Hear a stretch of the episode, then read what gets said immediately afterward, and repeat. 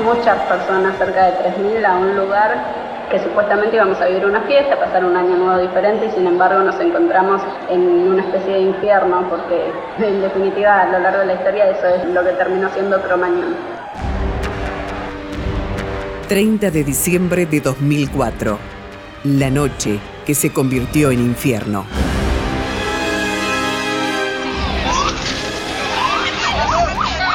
¿Cuántas personas muertas? No se sabe. ¿Heridas? Un montón, más de 100 personas, hace una hora que están trabajando. 12 años han transcurrido ya desde la peor tragedia no natural vivida en la ciudad de Buenos Aires, el incendio del local nocturno República de Cromañón, ubicado en Bartolomé Mitre al 3000, que acabaría con la vida de 194 personas y más de 1.500 heridos. La cantidad de ambulancias que han llegado hasta el momento son numerosas las personas que también acuden a ayudar. Una tragedia que podría haberse evitado.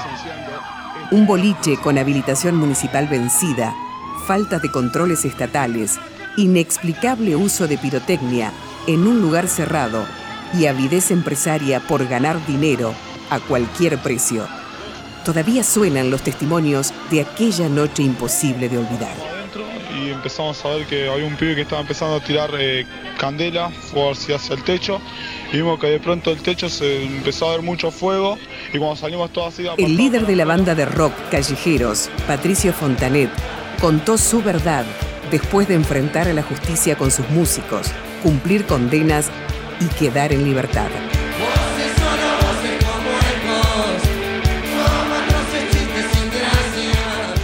Lo que dificultó más las cosas después fue la puerta que estaba trabada, hubo gente que fue para ese lado y no pudo salir tampoco.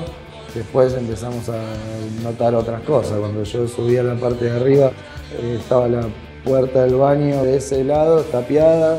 Después nos enteramos que los extractores de aire también estaban todos tapiados. Y eso eran cosas que cuando se empezó a tocar en abril, creo que tocamos nosotros la primera vez, funcionaba todo, funcionaba todo, funcionaba todo. Los que lograban salir a la calle libraban una batalla contra el tiempo.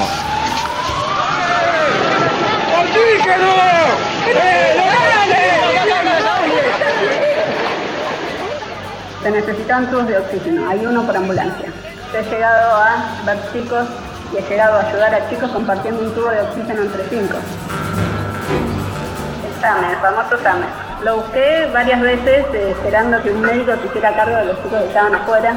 El problema fue que primero llegaron 15 minutos tarde, pleno 11, y se supone que hay un SAME cerca, tendrían que haber llegado 5 o 10 minutos de demora, 15 minutos. Y en esos 15 minutos solamente dos ambulancias vinieron. Ahí en la primera salida que hago con una chica que no tenía más de 13 años, me doy cuenta cuando voy, con lo que me choco es con otra puerta, no por la que yo había salido, y la puerta no se abría. Y uno de los chicos que venía atrás mío, un desconocido, me con candado, salí por la otra. Todo fue desolación.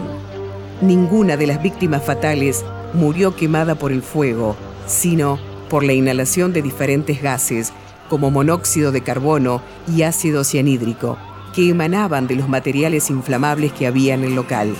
Cromañón fue una trampa mortal servida en bandeja. Imágenes de subir, imágenes de soñar, llenando un lugar vacío. La tragedia de Cromañón causó importantes cambios políticos y culturales. El entonces jefe de gobierno de la ciudad de Buenos Aires, Aníbal Ibarra, fue destituido del cargo por la legislatura porteña por considerarlo responsable político de lo ocurrido. Sin saber si. En cuanto a lo cultural, la tragedia concientizó a la sociedad sobre el estado de las discotecas y locales destinados a espectáculos musicales. El gobierno revisó el estado de las instalaciones bailables, lo que resultó en la clausura de una gran cantidad de ellas. Y el corazón me aturdía con eso de que las paredes y el techo se van si hay libertad. Si bien por los estrados judiciales fueron juzgados los miembros de la banda musical, el manager de callejeros, el responsable del local y varios funcionarios del gobierno de la ciudad de Buenos Aires, Hoy los músicos están en libertad, con excepción de Eduardo Vázquez, quien cumple prisión por haber asesinado a su esposa, Wanda Tadei. ¡Los chicos de Cromañón! ¡Ahora! En 12 años pasaron 120 marchas pidiendo justicia.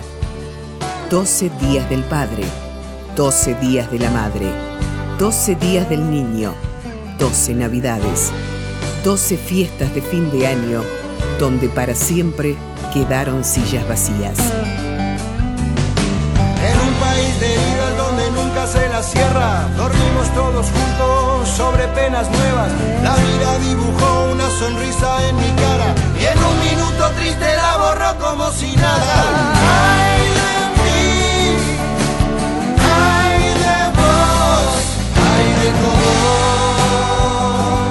de diciembre de 2004 la noche que se convirtió en infierno. Una producción de contenidos Radio Nacional.